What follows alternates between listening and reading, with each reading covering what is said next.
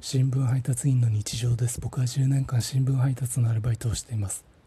今日夕刊配達の時都営住宅のエレベーター内でおばあさんと一緒になりました。おばあさんがお話ししてくれました。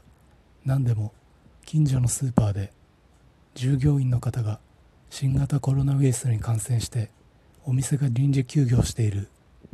遠くのスーパーには体が悪くて買い物に行けないので同じ都営住宅内の住人の方に食べ物を買ってきてもらったとお話ししてくれました。おばあさんの手元を見るとポリ袋の中にレトルトカレーが1箱入っていました。だからか僕も帰りレトルトカレー買ったの。